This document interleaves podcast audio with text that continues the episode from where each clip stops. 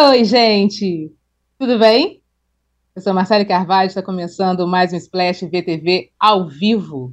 Tá ligadinho no nosso programa? Ah, então, se inscreva no canal e deixe seus comentários aqui no chat. Se você estiver ouvindo por alguma plataforma de podcast, é, siga a playlist de Splash para receber notificação sempre que houver um programa novo. Ah, e se estiver vendo pelo YouTube, pode deixar o like aqui no vídeo, que a gente adora também saber o que, que vocês estão pensando, o, o, joinha, enfim. Bom, todo mundo recuperado do carnaval? Eu tava com saudade de vocês, tá? e eu não estou sozinha, com a graça de Deus. Eu estou com as minhas queridíssimas Cristina Padiglione e Larissa Martins. Bem-vindas, meninas! Estava com saudade, hein? Também, também. a gente vai falar hoje sobre muita coisa boa. É, a gente vai falar a respeito do novo canal, da nova faixa né, de, de novelas que o Viva vai abrir em homenagem aos 90 anos de quem? Desse autor maravilhoso, Manuel Carlos. A gente vai falar também sobre o jogo da discórdia, pegando fogo, foi tiro, porrada e bomba, literalmente, além do giro de notícias e os melhores e piores da semana. Bom, a gente começa então falando a respeito de um dos autores mais adorados é, da, das novelas, que é Manuel Carlos. Manuel Carlos, ele vai completar é, no dia 14 de março, né, agora, 90 anos. E, como eu falei no início, né, o Viva está preparando uma homenagem, né, especialíssima para ele, que é um canal, né, uma faixa de horário dedicada às novelas dele, né, escritas por ele. E dia 27 de março é, começa a estreia né, nessa, nova, nesse novo canal, nessa nova faixa de, de horário, é a sucessora, que foi uma novela que, de Manuel Carlos, inspirada numa obra né, literária, exibida na Globo em 1978, e um sucesso absurdo, com Suzana Vieira como protagonista.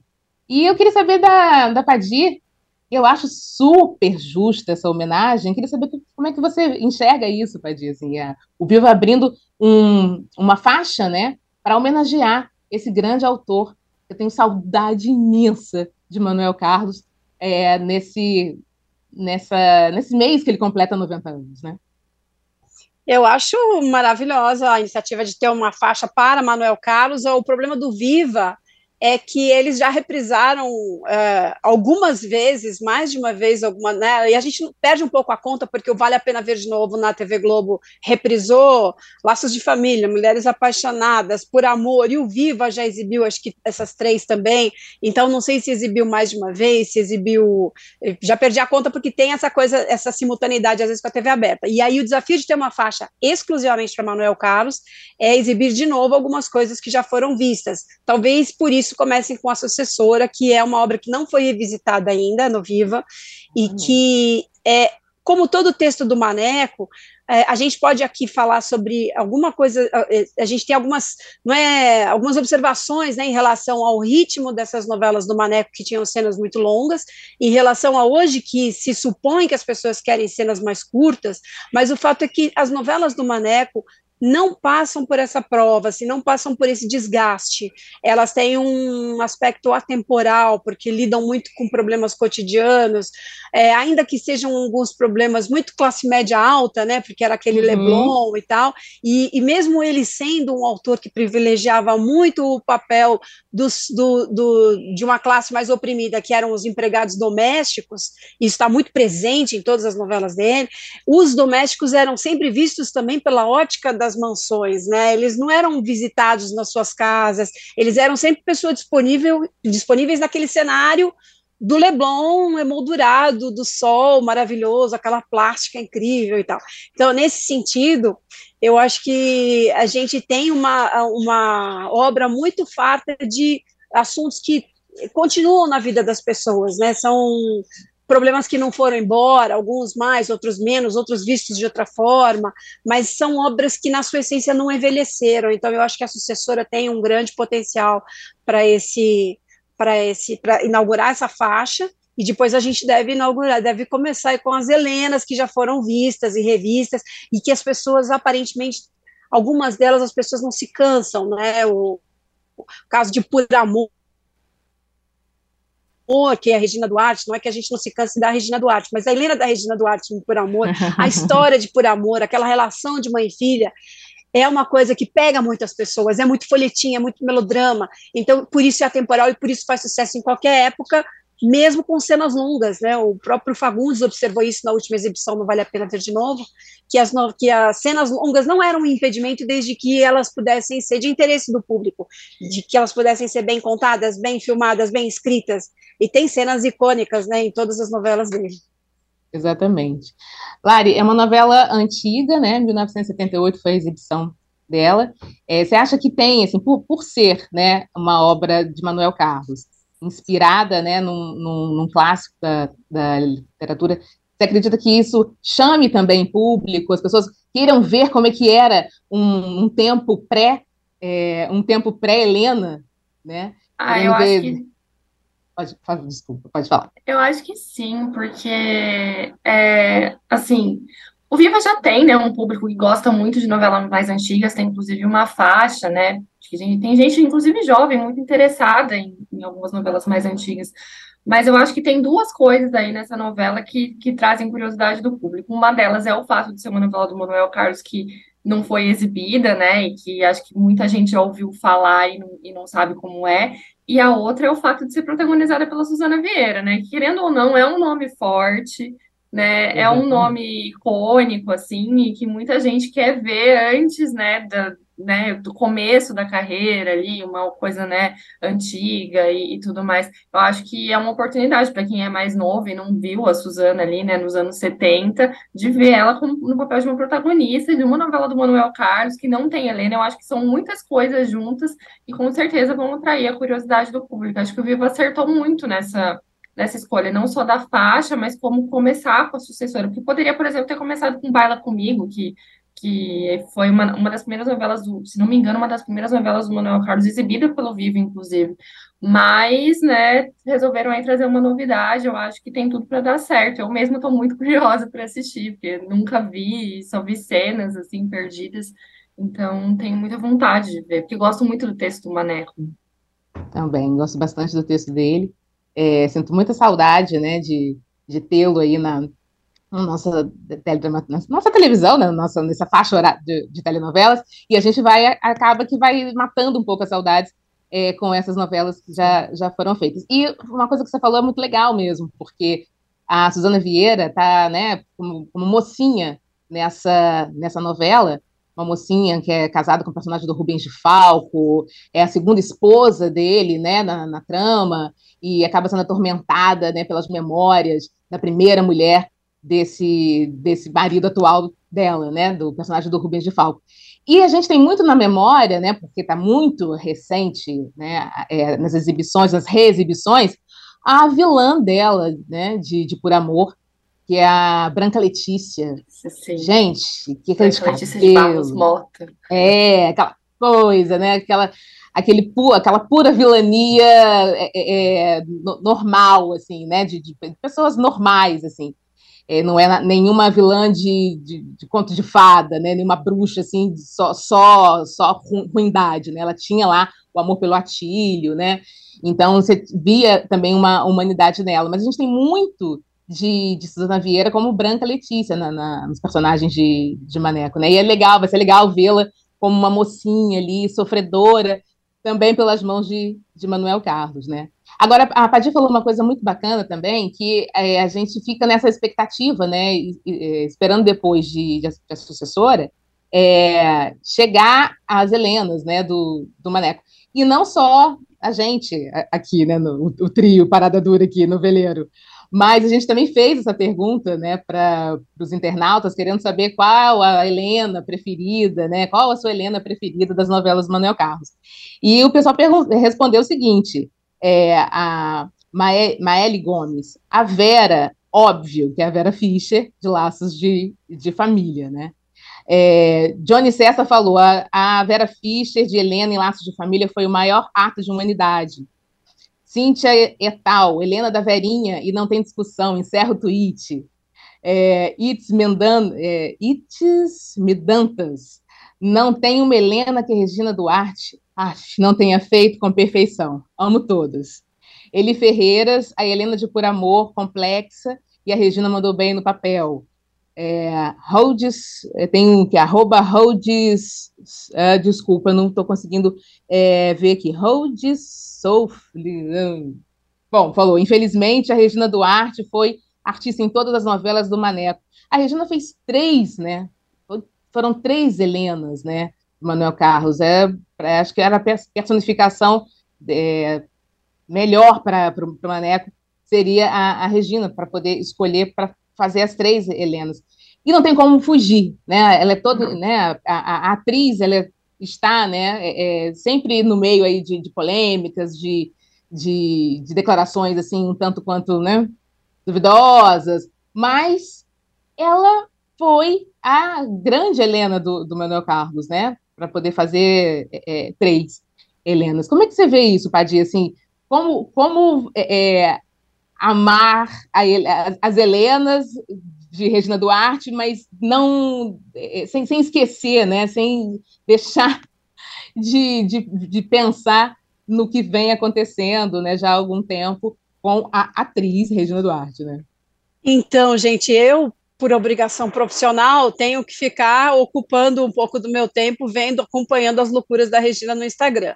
Não são declarações só duvidosas, ela tem difundido notícias falsas, notícias falsas lamentáveis, assim, teve o, o episódio de duvidar da própria desnutrição dos Yanomami, duvidar que eles estivessem em território brasileiro, são notícias falsas é, me dói o coração, porque eu realmente gosto muito da Helena do, de Por Amor, especialmente da Helena de Por Amor, gosto muito, gosto muito de Malu Mulher, gosto muito de várias coisas que ela fez na ficção. Então, eu, como cidadã, preferiria não ver o que Regina fala hoje, para guardar na minha memória aquela obra que foi deixada ali nessas novelas, principalmente do Maneco, como você falou.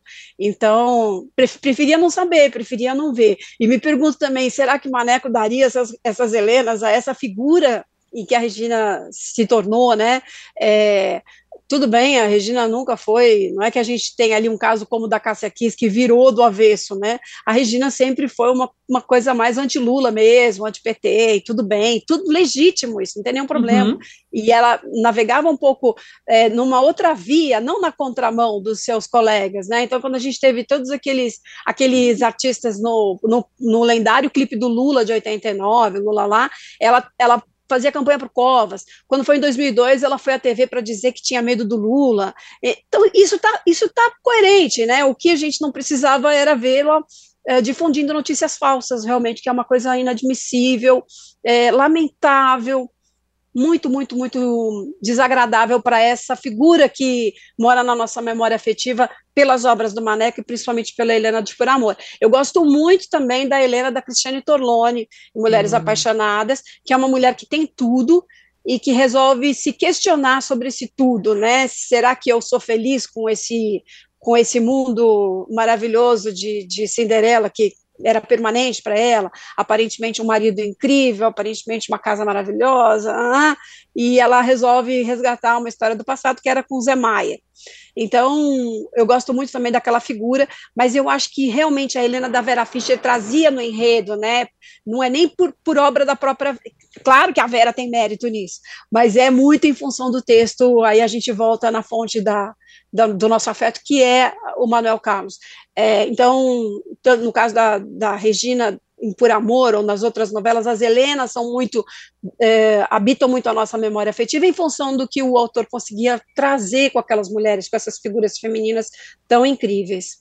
Tão fortes, né? E eu fico pensando é, no, que, que, faz né, a gente ser tão encantada pelos textos do, do Maneco, e também, como você bem falou, é, os temas, né, eles são atemporais, assim, você assiste por amor, você fica ali naquele, naquele drama total daquela, daquela mãe que vê aquela filha que no primeiro momento, né, todo mundo achava Eduarda é, chatíssima e mimadíssima e tal, e aí você vê aquela humanidade daquela, daquela menina que né, estava com um casamento quase é, é, desfeito, é, é não estava conseguindo engravidar e consegue engravidar, aquela coisa toda, e aquele dilema daquela mãe, né? Você dá o seu filho vivo porque a sua filha não vai mais poder ter filhos de jeito nenhum, você não sabe o que vai acontecer dali se ela souber que ela não vai ser mãe nunca mais, em detrimento daquele marido que sempre quis ter filhos, né, que o Atílio. Então, assim, é um dilema ali que até hoje, quando você Sim. para e pensa, você fala, meu Deus do céu, gente que concorda, tem gente que discorda, enfim, tem que fazer a Eduarda crescer, a Eduarda tinha que crescer, o Atílio, coitado, sabendo que, né, que, que tinha um filho, depois não tem mais, quer dizer, é um imbróglio ali que não deixa nunca de ser é, é, tão, tão presente, né, e tantos os outros dilemas de todas as outras Helenas ali também. Agora, é, eu queria saber da, da, da Lari, é, o que, que você é, além desses, desses temas todos, né, pertinentes ali de maternidade, né, de discussão de mãe e filho, tem também uma, uma coisa muito significativa no Maneco, que é o cotidiano, né, ele trata o cotidiano como um personagem. Então, assim, o café da manhã na, na, nas, nas, novelas do Maneco, né, são aqueles textos, aquelas conversas, aqueles bate-papos. Eu lembro, inclusive, a Padi falou aí de, de Mulheres Apaixonadas, que acho que abre a, a novela, a primeira, uma das primeiras cenas da novela de Mulheres Apaixonadas, são as três irmãs sentadas à mesa, né, a Cristiane Torlone, a Julia Gunn e a Maria Padilha, Maria Padilha né? Faziam isso, ali as três irmãs, isso. sentadas à mesa ali no café da manhã, conversando, falando sobre os amores, né? Uma era apaixonadíssima ali pelo marido, que era o Marcelo Antoni, enfim, falando sobre esses amores. E a gente não cansa, né? Não fica, ai, que chato, que papo bobo, não cansa. Então, assim, eu acho que talvez seja isso mesmo, assim, né? Essa proximidade com o cotidiano, com o que a gente gosta de fazer, sentar à mesa e conversar, que também tenha caído no gosto assim do, do público. Não sei a sua opinião, Ari, em relação. Ah, não, eu gosto muito. Eu acho que essa crônica do cotidiano, inclusive, acaba quando você não tem mais o Manuel Carlos, ela acaba faltando na novela, né? As outras novelas têm uma coisa muito mais rápida, muito mais dos conflitos, né? Extremamente diferentes, assim. Ali os problemas do Manuel Carlos são problemas do dia a dia, né? Obviamente, problemas uhum. do dia a dia de pessoas muito ricas. É isso é sempre bom colocar, porque não é o problema do dia a dia de você que não consegue pagar uma conta, que tá, né? Tipo, são problemas assim, ah, é, problema de quem já tem essa vida financeira resolvida, então você pode se preocupar se você vai separar ou não, o que está acontecendo com a sua filha, é, o problema na escola, né, e, e, outras coisas ali nesse sentido. Mas, ao mesmo tempo, mesmo essas questões eu acho que são muito universais, né, maternidade é uma questão muito universal, família é uma questão muito universal, é, quando ele resolve tratar de adolescente ali, mulheres apaixonadas têm uma escola, né, é uma coisa, de certa forma, muito universal, preconceito é uma coisa muito universal. Então, mesmo estando dentro de um, de um contexto ali muito né, pequeno, que é o Leblon, que é uma coisa né, muito específica, mas eu acho que ele consegue fazer com que isso seja um pouco abrangente, óbvio, né?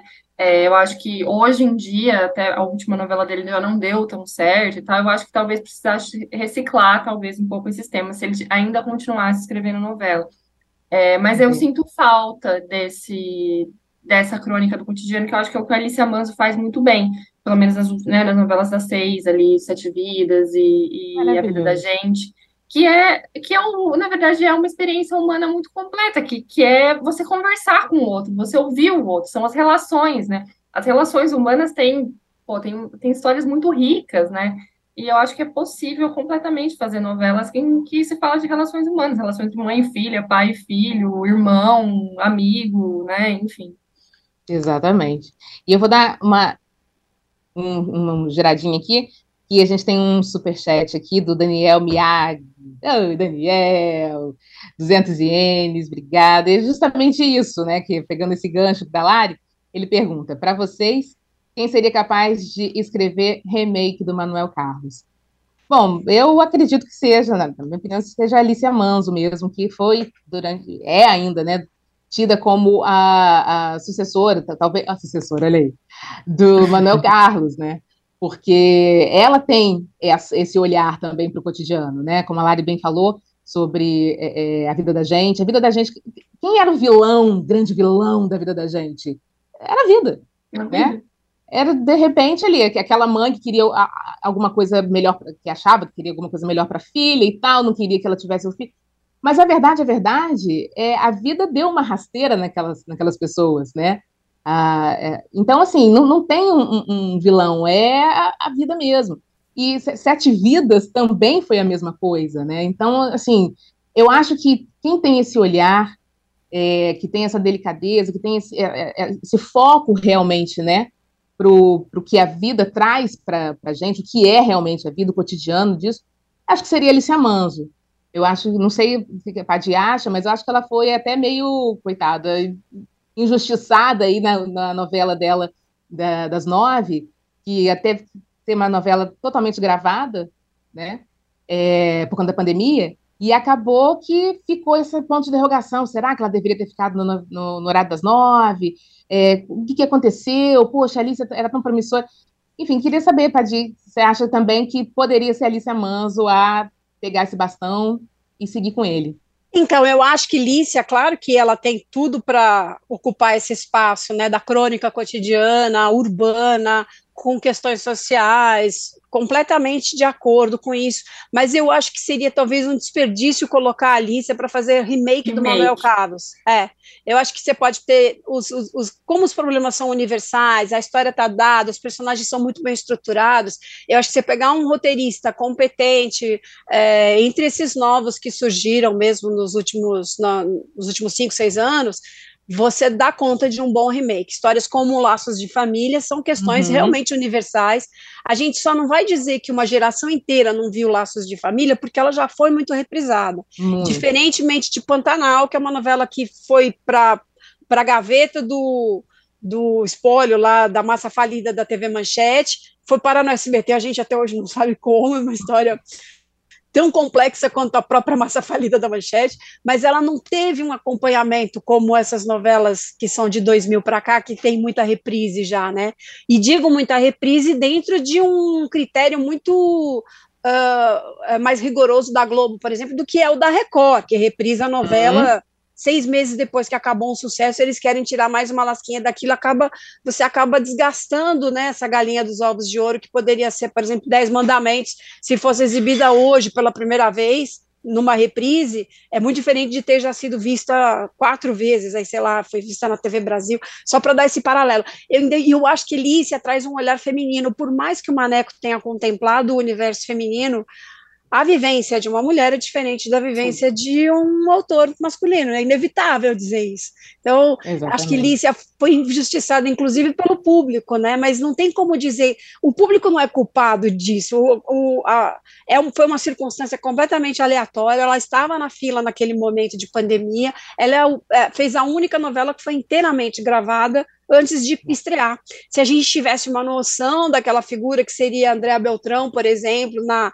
na, a gente sabia que aquilo era importante, era relevante, ela tem um bom espaço na novela, mas se a gente tivesse esse retorno, ainda com a novela em produção, eu tenho certeza que poderia tomar um outro rumo, poderia ter um, um outro olhar para isso, é, e certamente ela não se beneficiou em nada dessa desse retorno que as novelas costumam ter durante a exibição, né?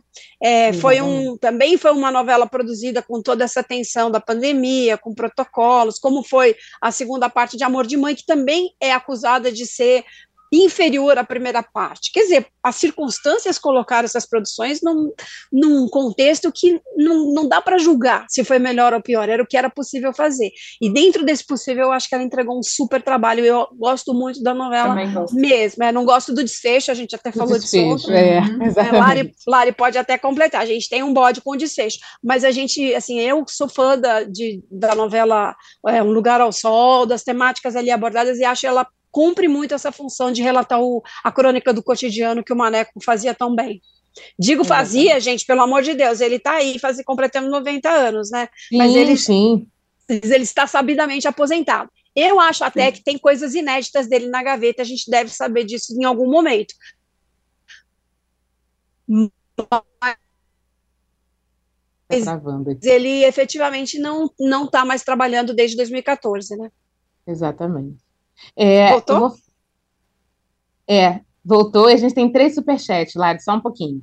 Vamos falar aqui rapidinho do superchat do Christian Matheus, cinco reais. Obrigada, Christian. Uma pena o casamento Maneco barra Monjardim não ter sido tão bem sucedido quanto Maneco barra Waddington. Tá falando, o Christian está falando a respeito do, é, do, do, diretor, né, Jaime Monjardim, e do diretor Ricardo Waddington. E o Guilherme Moraes também, cinco reais. Obrigada, Guilherme. dizendo o seguinte: tinha uma filha do Maneco que escrevia com ele, Maria Carolina, se não me engano. Ela não poderia seguir os passos do Bruno Luperi? E ainda, é, é, em cima de, dessa, desse superchat, temos o outro superchat também, Christian Matheus, falando Sempre penso que Glória Pires poderia defender pelo menos uma dessas três Helenas que a Regina fez. Ou Lídia Bronde, se não tivesse se aposentado. É, então, Verdade, assim, bem lembrado. Glória, faltou uma Helena para Glória Pires, bem lembrado. Exatamente. E acho que faltou uma Helena também para Lília Cabral. Acho que faltou. Verdade, verdade. Mas, sim. Engraçado que Glória nunca. Glória, Glória não, fre, não frequentava os elencos de Maneco, né? Curioso isso. Hum, não sei se tem alguma verdade. questão aí. É verdade. Exatamente. Agora, essa, essa questão que o Guilherme Moraes colocou é, sobre uma filha do Maneco, né, Maria Carolina escrever com ele, eu não, eu confesso aqui que eu não, não lembro. É, você lembra, Padir? Lembra, Lari, se, se tinha mesmo? Tinha, a Maria Carolina tinha. escrevia com ele? Sim, sim, escrevia, isso. Eu vi, eu consultei isso até esses dias, em função desse, dessa faixa do Viva, da sucessora, Maria Carolina é uma filha que escrevia com ele. Ah, entendi. Bom, gente, deixa eu só dar uma repassada aqui para ver se tem mais. A gente não deixou nenhum comentário de fora. É, Fernando Filho, será que nunca veremos a reprise de Páginas da Vida? Vale a pena ver de novo? Acho uma história adequada para o horário. É, o João Chine, Chinês, Lícia Manzo ou Manuela Dias? Qual é a sucessora de Maneco, na opinião de vocês? É, a gente já comentou aqui. João Emílio Fernandes, a Lília Lemertz é a melhor de todas. Lília Lemertz, gente, foi a primeira, tida como a primeira Helena do Manuel Carlos, em Baila Comigo, se não me engano, em 1981, se não me engano, era, era essa a, a época.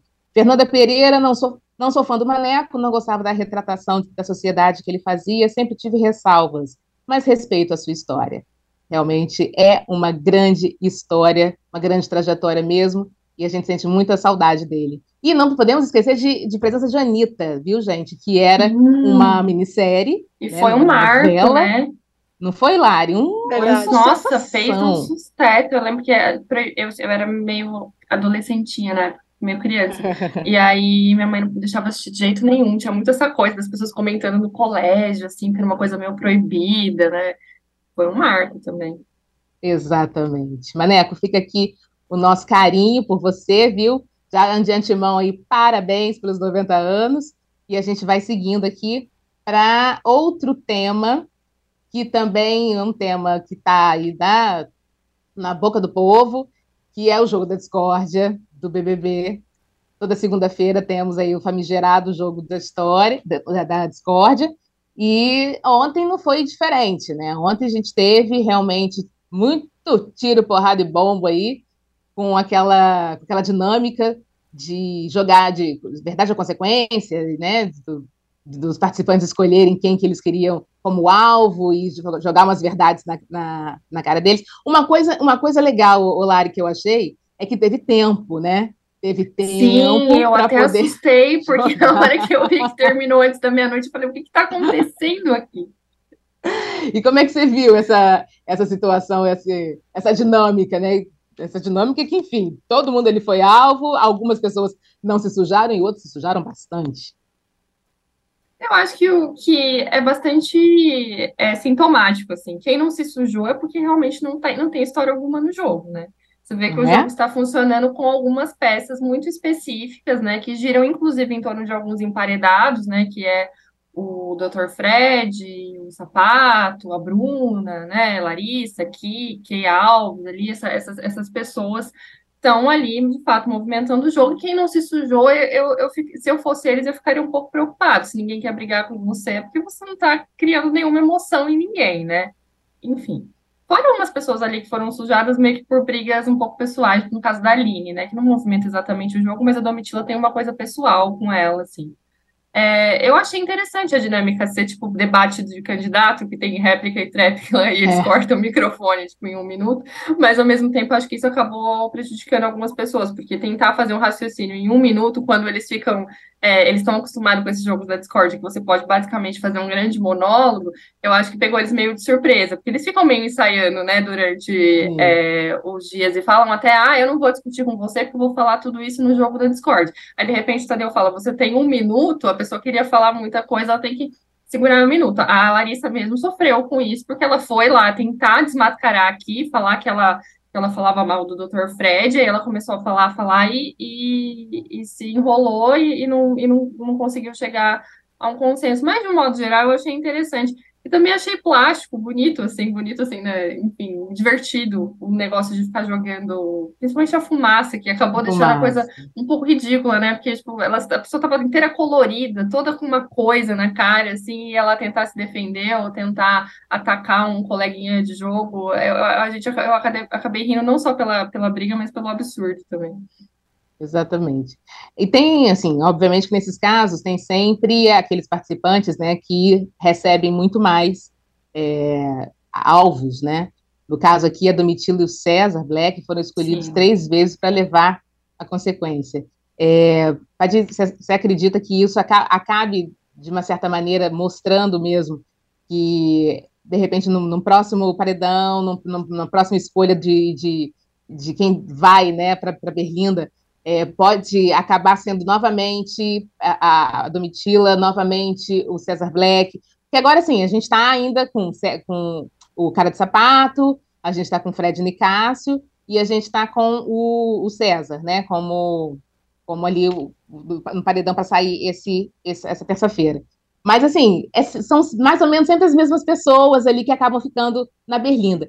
E sendo escolhidos mais vezes, né, para levar consequências, a gente percebe que são as pessoas que estão ali meio que engasgadas, né? O, a grande maioria do, dos participantes estão engasgados ali, né? Certeza, são as pessoas que estão em via de ir para o paredão, né? Mas a gente já sabe, por experiência de anos anteriores, que quem vai muito para o paredão e volta acaba se fortalecendo de uma maneira que, de, que, eh, que, deve chamar a atenção dos outros participantes para não brincar com isso, porque fica uma coisa de ou ele ou eu, né? Que foi um pouco também o que outros no, no, na edição passada, por exemplo, Jade brincou com isso e se deu mal, né? Acabou indo ela, né? Então, é, naturalmente, isso indica. Queria só reforçar esse aspecto que a Lari falou, da plástica, da, do espetáculo, do castigo ali, porque eu fui uma pessoa que critiquei aqui a torta na cara, né? Diz que a Globo precisava aprender a fazer torta com o passe e repassa no SBT, que a torta do passe e repassa é mais cremosa, e a torta da, do BBB era uma torta muito seca, muito isopor ali, né? Meio feia. E é. ontem eles deram um show de de visualização ali, de, porque é, é importante. Efeitos, tá falando, né? Tá falando de televisão, né? A imagem é muito importante, né? É. Então, fora aquela, aquela, aquele discurso todo que, em geral, eu achei muito fraco, achei tudo meio quinta série. Ai, good vibes Sim. daqui, good vibes Sim. dali, não sei, achei muito chato, achei muito, muita quinta série mesmo, nada, nada relevante, né? Tudo parecia Sim. ser muito tudo parecia ser muito do jogo, a gente parece que está perdendo o hábito de jogar como adversário, né? Fica todo mundo se tratando como inimigo e tal, muito, muito chatinho, assim. Mas o, o efeito visual foi incrível ontem, foi maravilhoso. Eu tenho que dar, tenho que me, eh, me voltar atrás aqui e dizer que a Globo não sabe fazer efeito especial, pode saber fazer torta. Torta, aqui, né? É, aquilo foi genial, porque era menos gincana também, né? Uma coisa mais de televisão mesmo. Então, essa coisa de torta na cara é um pouco gincana, é uma coisa que você faria na gincana do bairro, né? Aí você Exatamente. tem uma, um, um, programa desse nível de produção, com essas cotas de patrocínio caríssimas, né? Tem que ter um negócio mais forte. Eu adorei, adorei, as, os efeitos foram incríveis, e e falei, olha, a nova era da, da televisão permite esse tipo de efeito, mas a pessoa tem que estar toda paramentada no óculos para não se machucar. então foi tudo dentro dos conformes. Agora, uma, uma, coisa interessante que você falou, é, antes, de, antes de eu falar, deixa eu só ver aqui que Paulinho está me avisando que tem um superchat, Paulinho, é isso? Tá, tem, tem como botar aí para... Ah, Daniel Miyagi. BBB 23 está subindo na audiência e repercussão. É, na verdade, é, o que, que acontece? Obrigada, Daniel 200CN, muito obrigada. O que, que acontece? Assim, eu, eu, eu fico observando né, essa, esse poder de, ou tentativa de, de argumentação deles, né? principalmente nesses momentos da, do jogo da discórdia. E eu, é exatamente isso, assim, eles não saem do mesmo lugar é sempre a mesma coisa. E quando tem tempo, né, que foi a primeira vez, eu acho, nessa, nessa edição que teve um tempo para eles poderem se manifestar, aí você fica, aí fica muito claro isso, né, que o nervosismo realmente bate forte eles não têm muito o que dizer a respeito. E aí fica ali catando coisas, já que eles mesmos já disseram que já conversaram, que já estava tudo certo e tal, e não, não tá certo, e eles voltam com isso. Looping. Essa coisa da, Exatamente, uhum. essa coisa da perseguição, né, de quem é muito perseguido. O Fred está sendo muito, Fredão, né, o Fred Nicasso, está sendo muito é, perseguido ali dentro. É, não acho, não, não sei, mas não, não, não sou muito favorável ao, jogo dele ali. Mas, enfim, as pessoas estão é, sempre batendo na mesma tecla, é, principalmente cara de sapato, né? Batendo na mesma tecla de algo que já tinha sido resolvido, é, é, aparentemente, né? E você não vê um, um, uma argumentação ali, né? Um, que você fala, ah, pronto, agora, agora eu quero ver o, o, o, fulano sair dessa. Não tem, porque eles já sabem o que vão ser ditos, já, é o que será dito, né? Então é isso, como você bem falou, Padir, fica chato. E é, é, segunda-feira, é, pós-segunda-feira, a gente percebe que não são, são fracos, né? Os, as, as argumentações justificativas são fracas e são as mesmas, né? Eu acho realmente uma pena, porque é um momento para você ver, né, a pessoa ali é, mostrando todo o potencial que ela tem e de repente até guardando um pouco do que ela poderia falar ali na dentro da casa, mas falar ali surpreendendo. Eu, eu gostaria de ver isso, eu gostaria de ver surpresa nas argumentações e quem está sendo alvo ali ficar meio sem saber o que falar, né? Por enquanto eu não tenho uma torcida, eu confesso para vocês, não tenho uma torcida assim, fulano vai ganhar, o ciclano vai ganhar, gostaria. Mas eu gostaria de ver esse jogo. E lembrando sempre, gente, que é um jogo. Só um vai levar aquele prêmio, que é mais do que um milhão e meio. Só um vai levar. Então, assim, tem que botar cara a tapa, tem que, que saber realmente conversar e, e jogar sem ficar batendo nas mesmas, nas mesmas teclas, né? E por conta disso, né, a gente está falando aqui desses, desses, três emparedados, quem você acha que sai, Padir? Gente, eu não faço a menor ideia, porque está tudo tão rachado, né? Uhum. É, a gente falou disso aqui, a gente, é, nos anteriores, a gente tinha uma coisa 95% a 3, aí tinha 2%, indec 2, 2 indeciso, sei lá. Mas a gente tinha um negócio muito polarizado, né? E agora a gente tem uma coisa mais mais quebrada. Sob esse aspecto, eu acho que é legal, né? Apesar uhum. de eu acho que é, é, interessante, assim, é uma coisa que as pessoas estão mais, menos essa coisa de, menos maniqueísta, sabe? Ame ou odeie, aquela coisa assim. Então, não vou apostar em nada, não. Você, Lari, você acha que sai quem hoje? Eu não sei dizer. Eu queria que saísse o cara de sapato, assim. Eu acho que, nisso que você falou, tem um aspecto de covardia neles ali muito grande, assim, igual eu estava assistindo ontem, a Bruna foi lá e falou de novo com o, doutor, com o doutor, ela colocou de novo o Dr. Fred. Aí depois terminou uhum. o jogo da Discord, ela falou tudo que ela queria falar para Kay, tipo, lá no quarto. Então, assim, se você quer tanto falar coisas para Kay, por que você não bota Kay como alvo? É porque se você coloca outra pessoa como alvo, você vira alvo dela também. E eles têm muito medo disso. Eles são. Esse eu acho que eu vejo como um problema no, nesse elenco em especial. Para eles é muito mais fácil ficar todo mundo batendo no Dr. Fred, porque, enfim, eles já sabem que ele é alvo, né? Então aí essa, essa narrativa fica, fica se, né, se retroalimentando. Eu acho, eu preferiria que o sapato saísse, porque eu acho que ele é um dos grandes pivôs dessa narrativa de que de ficar é sempre em cima do Dr. Fred, assim. Ele tá com essa coisa engasgada que ele quer conversar com o Dr. Fred, o coitado do Dr. Fred lá já não sabe como falar Gente. sapato, eu não quero falar com você, pelo amor de Deus, não tem que conversar. Ele fica insistindo, e sabe, e, sei lá, é, é, aquela história lá da primeira semana, gente, pelo amor de Deus, já foi, sabe, esquece. Enfim, mas eu não sei quem sai não, porque o sapato tem um, tem um fandom aí do, do casal que não existe, né? o chip do casal inexistente com a Amanda, que é bastante forte na internet, então não sabemos. Exatamente. Agora, você falou a respeito disso da primeira semana, argumentação.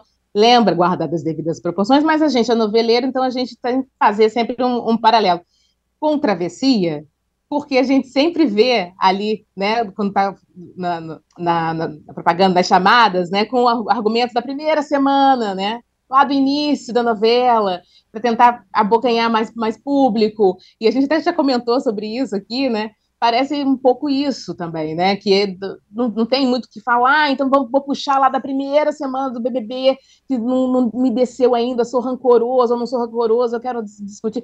De madrugada, encontrou ali com, o Fred Nicásio, o cara de sapato ali na cozinha, porque eu quero falar. Ele não quero falar agora. Não, mas é porque eu acho que você deveria falar. Três da manhã, pelo amor de Deus. Quem quer discutir alguma coisa três da manhã? Ninguém. Ninguém quer discutir. É, então é, é, muito complicado. Mas aqui na enquete do, do UOL, gente, tá vendo aqui a Letícia me passou aqui, é, tá muito realmente empatado, né? Porque Fred Nicásio está em primeiro lugar para sair, 45,41%. É, é, o cara de sapato, 45,05%.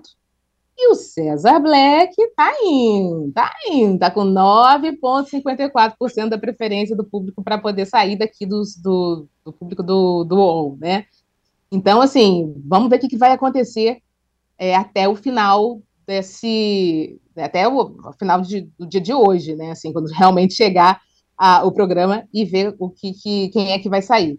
É, aqui a gente tem a, deixa eu ver aqui, antes de passar para o intervalo, tem a Liliana Correia Mandro, dizendo o seguinte: fora sapato, sem enredo, não quer se comprometer, igual Boco Rosa, Boco Roso.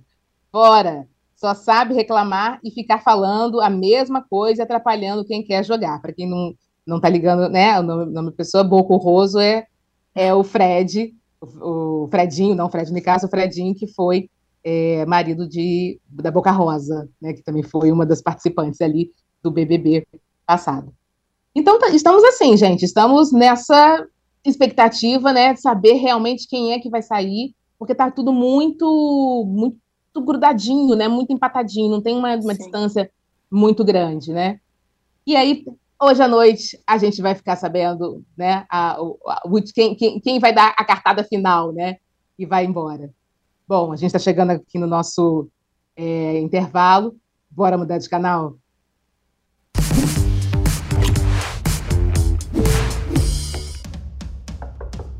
Ele está de volta. Nosso paladino da luta contra o desperdício de alimentos encara um novo desafio nesta temporada: salvar os potes perdidos da geladeira, transformando o seu esquecimento em um delicioso alimento. Dá para transformar a mesma comida depois de feita? O jantar do delivery pode salvar o almoço? Esses e muitos outros dilemas da cozinha da família serão respondidos em Super Tosca contra o Desperdício. Estreia dia 9 de fevereiro, às 11 horas, no YouTube de Nossa e no canal UOL.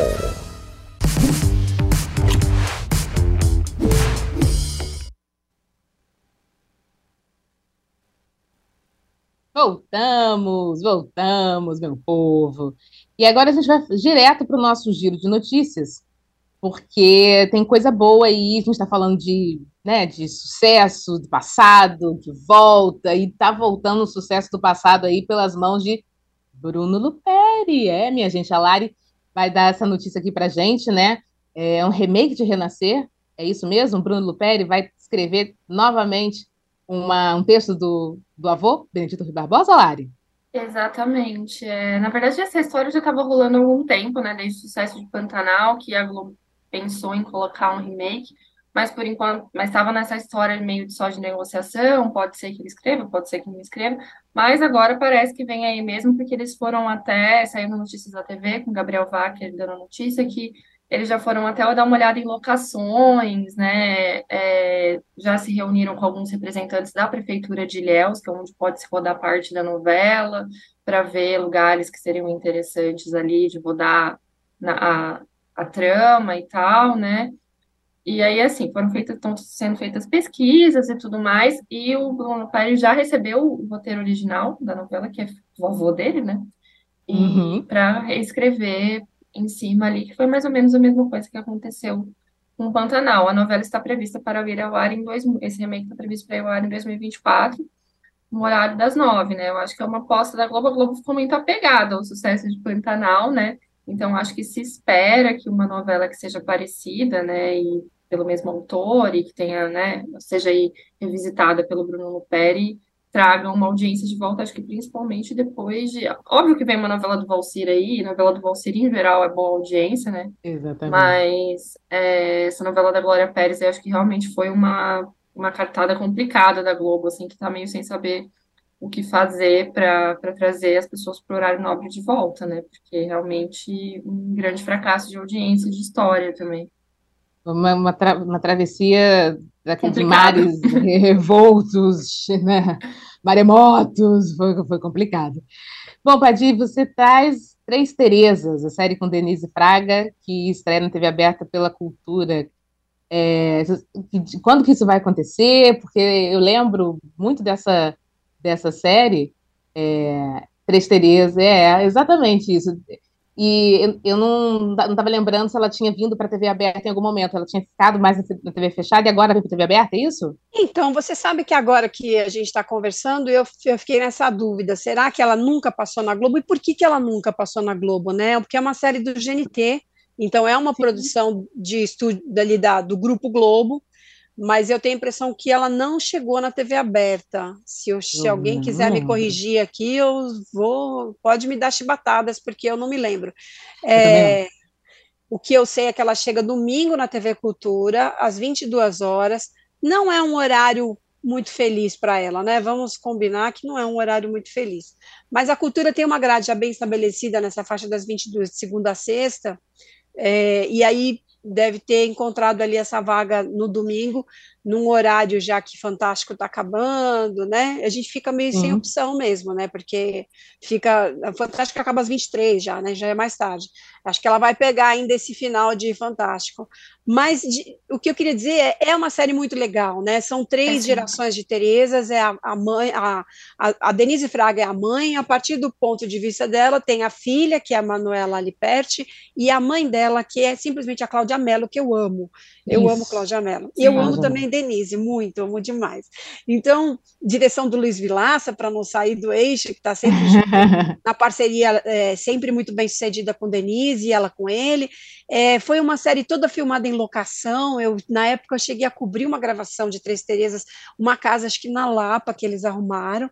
Então, ela traz nesse, nesse espírito da locação de uma casa de verdade, um, ela, ela consegue transportar isso para a tela e para histórias. E a gente fica muito envolvido com dilemas de gerações distintas de três mulheres, que é muito interessante.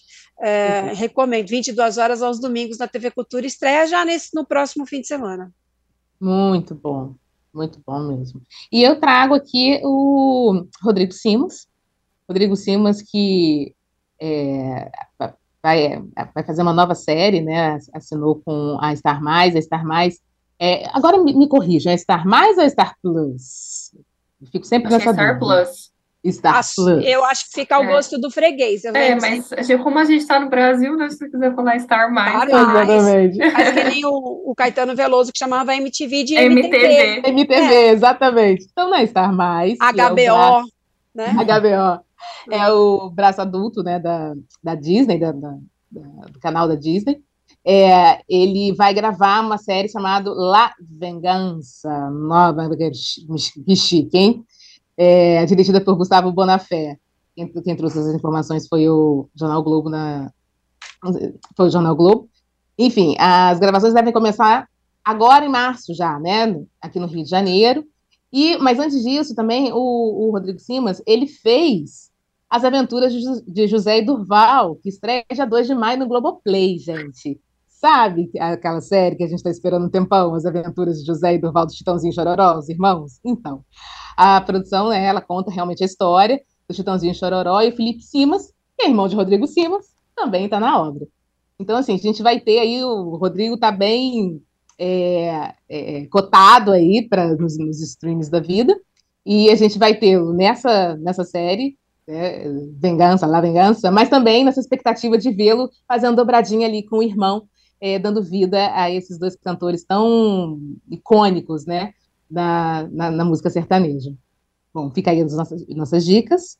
E agora a gente vai para os melhores e piores da semana. Começando pelos melhores, para não fugir, né? Para os melhores da semana. Lari, meu amor, foi uma brincadeira aí com a vingança, viu, gente? Como meu, é que foi isso? Melhor? O meu melhor vai para a reunião do elenco do Castelo Ratimbum, que passou na Cultura e também está disponível no YouTube. Passou sábado, né, à noite. É...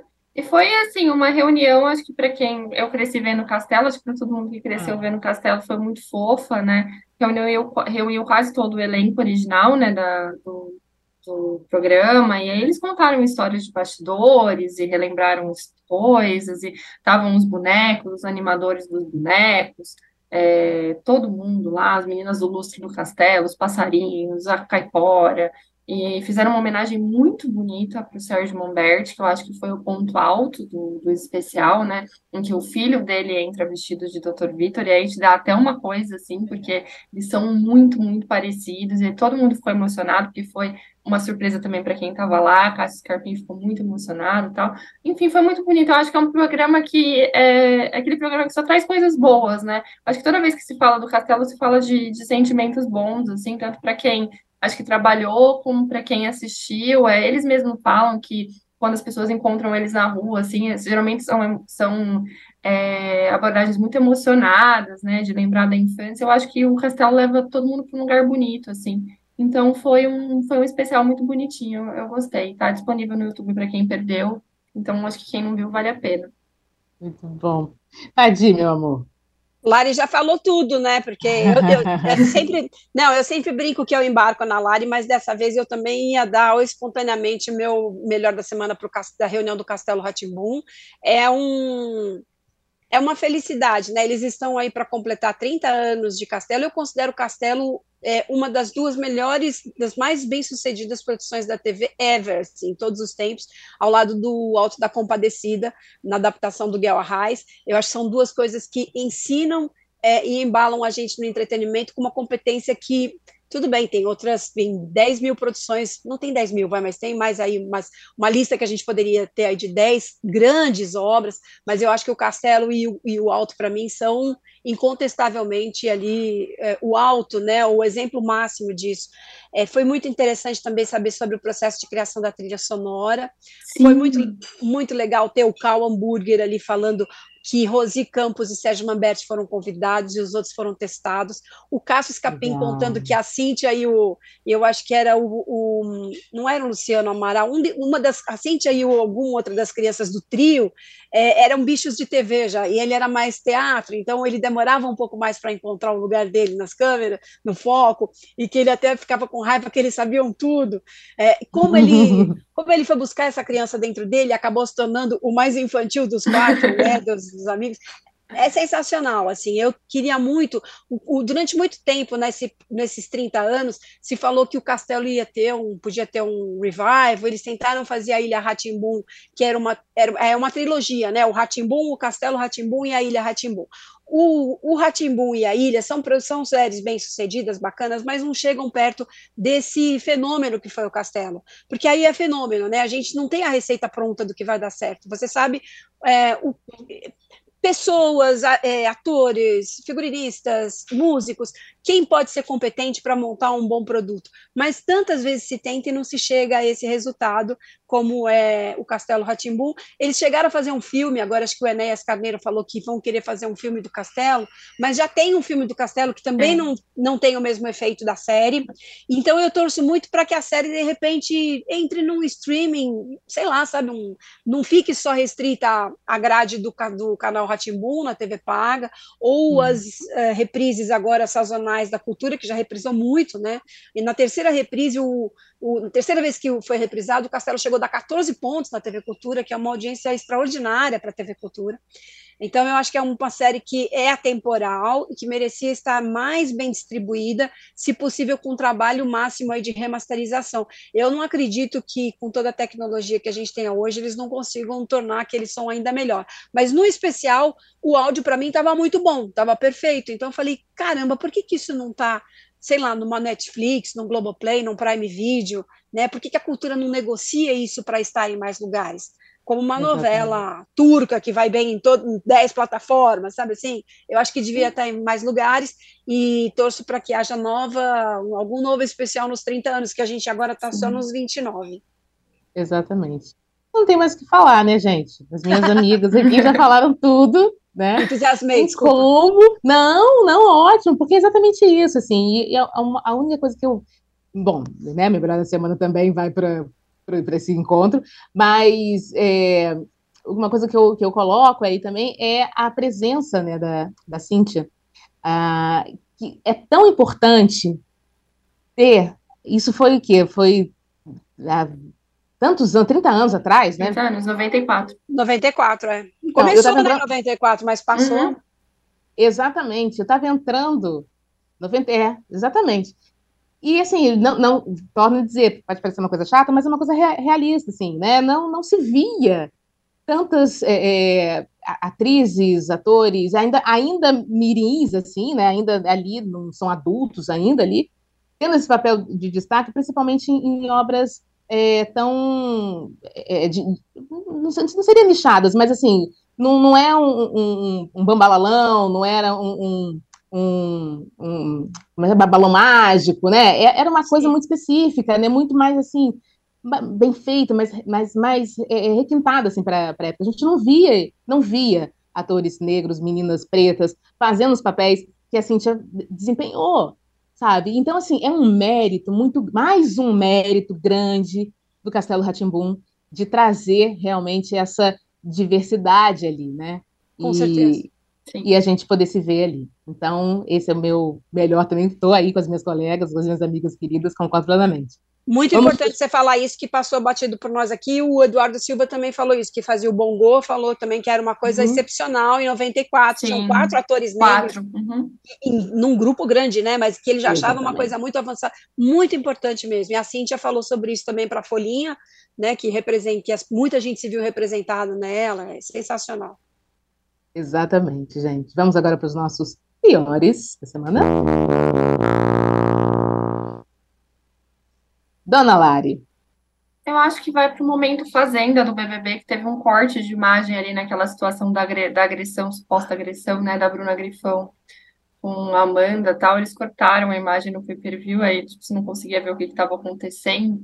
É uma coisa que anteriormente a gente só via acontecer na Fazenda, né, em alguns, alguns casos mais delicados, a, a Record tem a mania de cortar ali e o BBB deu uma copiada, deu uma cortadinha na imagem. Eu acho que nunca é o, a, o caminho a se fazer, embora ele depois tenha se descoberto que nem foi uma coisa tão grave, foi sem querer e tal, né? É, mas eu acho que isso acaba, sempre acaba, né, criando aquela coisa, será que o programa tem essa lisura, né? Sempre cria esse monte de teorias de conspiratórias ali nesse momento uhum. que a imagem some. E eu acho que é sempre desnecessário. Acho que é muito melhor você colocar as coisas claras e evitar esse tipo de conversinha, porque a internet cria né, grandes monstros em pequenos, em pequenos segundos, assim. Então, o meu pior da semana vai para esse deslize aí da Google. Exatamente. Adi? Sim, que é falta de transparência, né? Isso, Sim. a questão toda está nessa. Realmente cria muita teoria da conspiração. Mas eu queria, eu queria dar o pior da semana para uma coisa que já é um pior algumas temporadas do BBB, assim. Uhum. É, talvez desde que tenham inventado essa história de jogo da Discord às segundas-feiras, a gente tem uma programação na segunda-feira esmagada. Eu acho que a Globo tinha que fazer uma escolha, não dá para ter o Tela Quente e o Jornal da Globo, e a gente ainda teria o programa do Bial, que vai voltar em algum momento, aí já foi, né, já está veiculando Exatamente. a volta de nova temporada, que no ano passado chegou a se queixar porque ele estreava numa segunda-feira com um programa que ia para o ar mais de duas da manhã. Então, assim, há que se fazer uma escolha. Eu acho que não dá para manter o jogo da discórdia daquele tamanho, com tela quente, com o Jornal da Globo, com... Quando eu vi ontem começar a tela quente, eu falei, eu já tinha esquecido disso, né? Eu falei assim, gente, filme agora, nesse horário, como é que pode, né?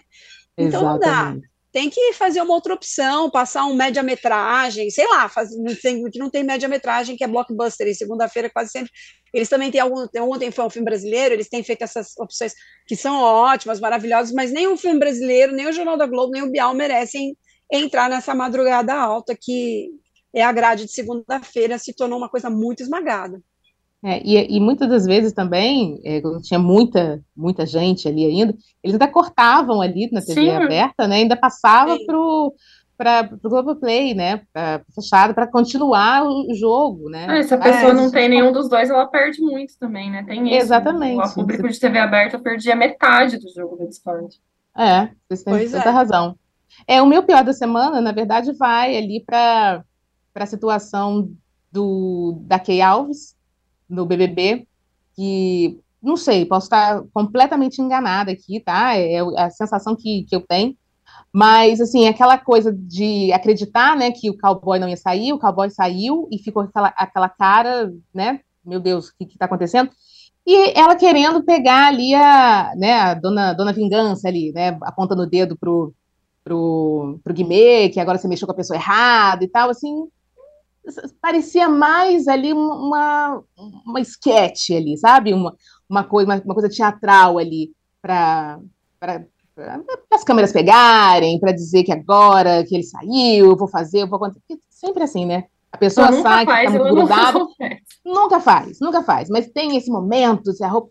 Isso daí é tão, sabe, tão é, é, é cansativo, sabe? Então, assim, é, seria realmente mais um desses. É, é, dessas cópias, desses clichês, de que agora eu vou fazer, vou arrebentar e vou destroçar, já que meu, meu parceiro foi embora, e não acontece. Então, é o dedo na cara. Eu, eu acho uma situação meio lamentável ali para alguém que não sustenta, sabe? Para alguém que não tem ali aquele estofo para sustentar aquilo que ameaçou fazer. Então, acho completamente lamentável. Meu pior da semana vai para a dona Kay Alves. Bem, gente, a gente está chegando aqui no nosso final do, do nosso programa. É, foi um programa muito, muito, muito, muito gostoso, assim, falar dos assuntos que nós falamos, principalmente de Manuel Carlos, é, Quero deixar aqui mais uma vez o nosso beijo para ele, né? Dia 14 de março, 90 anos.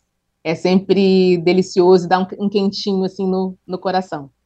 É, bom, hoje ainda lembrando que tem Central Splash às 18 horas, com Chico Barney, Lucas Pazin e Aline Ramos, falando mais um pouco aí de também de BBB. Quero agradecer muito as minhas queridas Padi, a minha, nossa Padi, a minha, nossa Lari também, por sempre estar tá aqui conosco, brindando essa terça-feira. E a você também que está aí do outro lado, que ficou com a gente até agora. Obrigada aí pelo engajamento, obrigada por ter mandado as suas, os seus comentários. E terça-feira a gente volta. Beijo grande, até!